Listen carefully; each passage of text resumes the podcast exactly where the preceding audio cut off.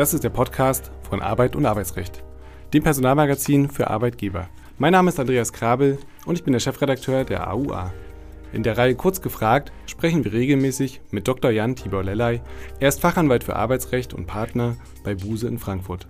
Auch der Arbeitgeberpräsident Dr. Rainer Dulger wird Teil des 18. Kongress Arbeitsrecht sein. Er eröffnet am 7. Februar die Veranstaltung und gibt Einblick in die Positionen der Arbeitgeberverbände. Sichern Sie jetzt Ihr Ticket unter kongress-arbeitsrecht.de oder in der Folgenbeschreibung. Herzlich willkommen, lieber Dr. Lellay, zu einer neuen Folge Kurz gefragt. Heute wollen wir uns beschäftigen mit der elektronischen Arbeitsunfähigkeitsbescheinigung. Im Januar ist sie da, die elektronische Variante der AU-Bescheinigung. Dann hat der sogenannte gelbe Schein ausgedient und die elektronische Variante ist auch für den Arbeitgeber verpflichtend. Was bedeutet das jetzt für die Praxis? Lieber Dr. Lellay, als Einstieg und der Vollständigkeit halber würde ich Sie gerne erstmal fragen, was ist das bisherige Verfahren bei einer Arbeitsunfähigkeit seitens des Arbeitnehmers? Das bisherige Verfahren seitens äh, des Arbeitnehmers für die Arbeitsunfähigkeit ist ja der berühmte gelbe Schein. Und äh, jetzt wird es ja auch manchmal schon so angekündigt, gelber Schein goes äh, digital. Also äh, man geht äh, zum Arzt und bekommt dort die berühmte Arbeitsunfähigkeitsbescheinigung ausgehändigt. Und die reicht man dann bei der Arbeitgeberin, beim Arbeitgeber ein. Also ein absolut ähm, nicht digitales, papiergestütztes Verfahren. Man muss, denke ich, der Vollständigkeit halb halber auch noch sagen, der gelbe Schein in dem Sinne ist ja nicht mehr gelb, das war er früher mal, aber trotzdem hat sich das noch so gehalten, den gelben Schein holen oder den gelben Schein abgeben, auf jeden Fall eben etwas, was aus Papier ist. Und nun die spannende Frage, was ändert sich eigentlich mit der elektronischen Variante und ganz wichtig, welche Hausaufgaben haben jetzt Arbeitgeber? Ab dem 01.01.2023 soll, und das ist jetzt das große Neue, was kommen wird, die Weiterleitung ähm, der Daten von den Krankenkassen an die Arbeitgeberin eben nur noch digital erfolgen. Also der gelbe Schein als Papier ist dann tatsächlich Geschichte. Und die Arbeitnehmer müssen dann eben nicht mehr selbst, äh, sondern über die Ärztinnen, Krankenkassen, über die Arbeitsunfähigkeit äh, informieren. Also die Arbeitgeberin muss bei der Krankenkasse nach der elektronischen Arbeitsunfähigkeitsbescheinigung, auch abgekürzt EAU, EAU, fragen, also ein komplett digitales Verfahren. Und zu den spannenden Problemen, die sich da möglicherweise auftun, kommen wir gleich. Wie läuft das Verfahren jetzt ganz konkret in seinen einzelnen Schritten nach und nach ab?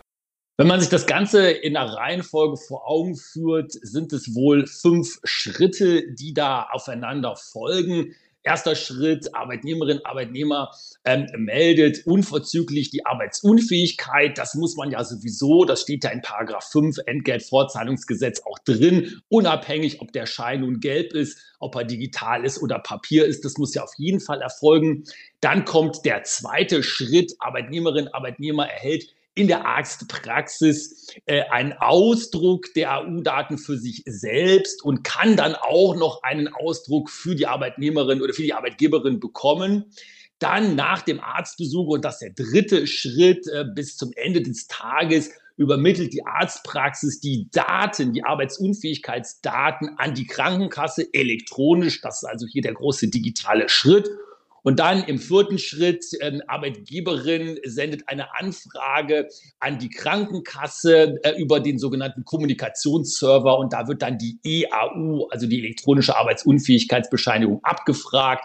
Und dann im letzten Schritt ist nach Erhalt der Anfrage, äh, stellt die Krankenkasse die Daten, die Arbeitsunfähigkeitsdaten bereit und ähm, die Arbeitgeberin erhält darüber eine Benacht Benachrichtigung und kann die Daten dann entsprechend abfragen. Also ein recht ähm, kompliziertes Verfahren, aber immerhin alles digital. Genau, und ich äh, will mal hoffen, dass da nicht noch weitere Schritte dazwischen liegen, nämlich dass jemand das Ganze ausdruckt und abheftet. Bei einem solchen Verfahren liegt es natürlich nahe, dass es eine gesetzliche Regelung gibt. Wo ist das Ganze verankert? Ja, das muss es äh, geben. Äh, wir leben ja Gott sei Dank in einem Rechtsstaat, deswegen gibt es auch da eine gesetzliche Regelung. Äh, das Ganze ist schon relativ alt. Es gab mal im Jahr 2019 ein Bürokratieentlastungsgesetz und da wurden eben auch verschiedene Änderungen im vierten ähm, Sozialgesetzbuch, also Sozialgesetzbuch römisch 4, äh, beschlossen. Und da gibt es jetzt noch einen Paragraphen 125 SGB römisch 4, der spricht ja von der Pilotierung und äh, da ist ähm, im Moment die gesetzliche Grundlage gegeben.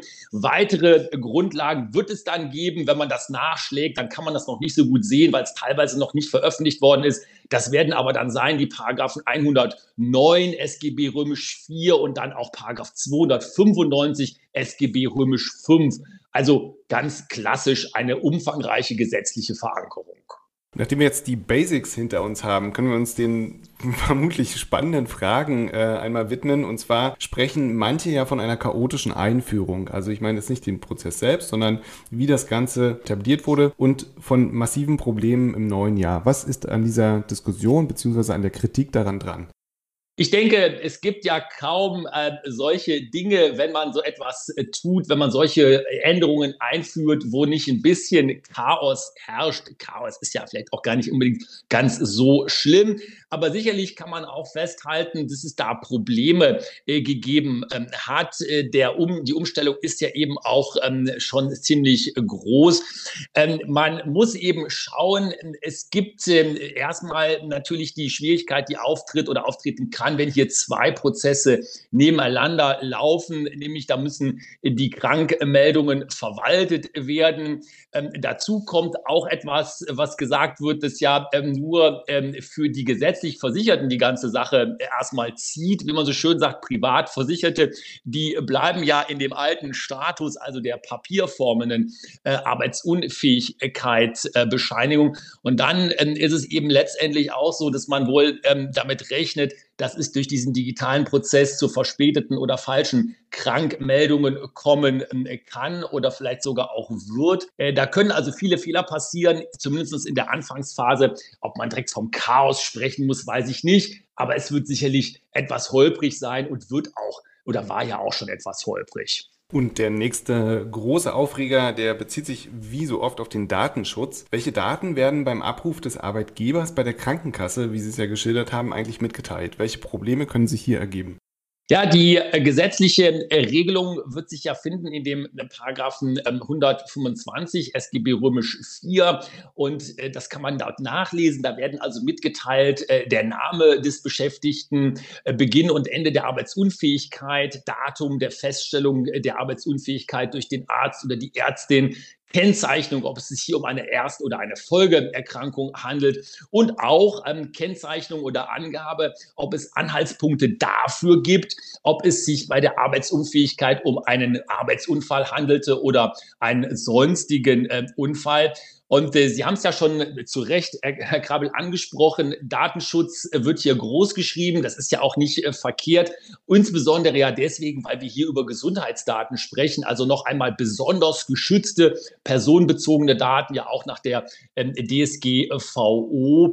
Ähm, und ähm, da kommt es dann ähm, zu den Bedenken, was passiert, wenn hier vielleicht auch Schwierigkeiten auftreten mit der Verschlüsselung der Datenübertragung oder eben auch Fehlern, die auf auftreten beim Abrufen der Daten und insgesamt einem Risiko für den Datenschutz, was hier natürlich bestehen äh, kann, auch besteht. Äh, ob man es in den Griff bekommen wird, ich denke, davon kann man schon ausgehen.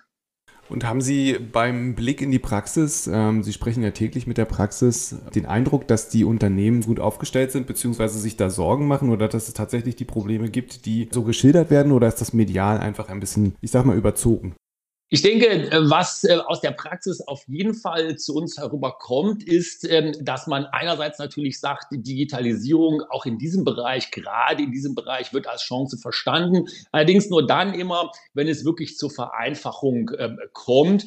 Und hier äh, ist mein Eindruck, dass die Praxis ähm, wohlwollend skeptisch ist. Also man wartet ab. Es gibt sicherlich auch Unkenrufe, aber erstmal denke ich, wartet man ab und wird sagen, gut, wie wird es laufen? Ist vielleicht sogar tolerant tolerant bei bestimmten Anfangsschwierigkeiten. Allerdings dann wird man das neue System daran messen, ob es liefert. Und liefert bedeutet hier eben für die Praxis Vereinfachung und Verschlankung der Prozesse und nicht mehr Bürokratie. Gut, das ähm, klingt nach einer positiv langweiligen Antwort im Sinne von, Es wird schon. Als letzte Frage hätte ich noch ähm, einen kleinen Bonus sozusagen. Wie geht man als Arbeitgeber eigentlich vor, wenn man den Beweiswert der AU-Bescheinigung im Verdachtsfall erschüttern will? Das heißt, wir beziehen uns jetzt nicht auf die elektronische Variante, sondern ganz allgemein. Wie geht ein Arbeitgeber vor, wenn das ist, kommt ja relativ häufig vor und das hatten wir auch im Podcast schon behandelt. Aber das ist eine der drängendsten Fragen, habe ich das Gefühl in der Praxis. Deshalb würde ich sie gerne nochmal stellen. Was tut der Arbeitgeber, wenn er den Beweiswert erschüttern will? Ein absoluter Klassiker des Arbeitsunfähigkeitsrechts, wenn ich das mal so als neuen äh, weiteren Bereich des Arbeitsrechts hier einführen darf, das Arbeitsunfähigkeitsrecht, aber ein absoluter Klassiker, der Beweiswert der Arbeitsunfähigkeitsbescheinigungen. Und da wissen natürlich unsere Hörerinnen und Hörer, dass das ähm, BAG die Rechtsprechung generell auf dem Standpunkt stellt, der Beweiswert der Arbeitsunfähigkeitsbescheinigung, der ist hoch. Das wird sich selbstverständlich auch nicht ändern mit der digitalen Arbeitsunfähigkeitsbescheinigung. Und ähm, die letzte, aus meiner Sicht wirklich ähm, einschlägige Entscheidung des BAG ist ja aus dem Jahr 2021. Da ist im September 2021 entschieden worden, äh, dass äh, die Krankschreibung eben der Beweiswert der Arbeitsunfähigkeit immer dann angefochten werden kann, wenn Umstände dargelegt werden, die ernsthafte Zweifel an der Erkrankung des Arbeitnehmers, der Arbeitnehmerin begründen. Jetzt fragt man natürlich in der Praxis, was sind die ernsthaften äh, Zweifel? Das kommt auf den Einzelfall an. Man muss es eben aber sehen, der, die Messlatte ist sehr, sehr hoch. Man muss sich also wirklich da mit den Tatsachen befassen als Unternehmen, wenn man das machen will. Zum Beispiel lang gedehnte Urlaubsreisen oder so etwas wie schwere körperliche Tätigkeit, bei der man dann äh, Leute beobachtet. Die sind natürlich geeignet, um einen solchen Beweiswert zu erschüttern. Aber daran sieht man eben auch, das ist schon eine schwere Bürde und vor allen, Dingen, vor allen Dingen kommt es wirklich auf den, den Einzelfall an. Also man muss letztendlich den Beweis dafür erbringen, dass wirklich Arbeitsfähigkeit gegeben war, um das so etwas untechnisch gesprochen einmal auszudrücken. Und für die Vertiefung dieses wahnsinnig spannenden Themas verweise ich zum einen natürlich auf die Podcast-Folgen, die wir schon veröffentlicht haben und unser Heft, die AUA. Herzlichen Dank, lieber Herr Dr. Lellay, für diese Folge. Wir hören uns beim nächsten Mal. Tschüss, bis dahin. Dankeschön. Tschüss. Haben Sie schon einmal eines unserer Online-Seminare besucht? Schauen Sie sich unsere große Vielfalt unter www.arbeit-und-arbeitsrecht.de an. Weitere Informationen finden Sie in der Folgenbeschreibung.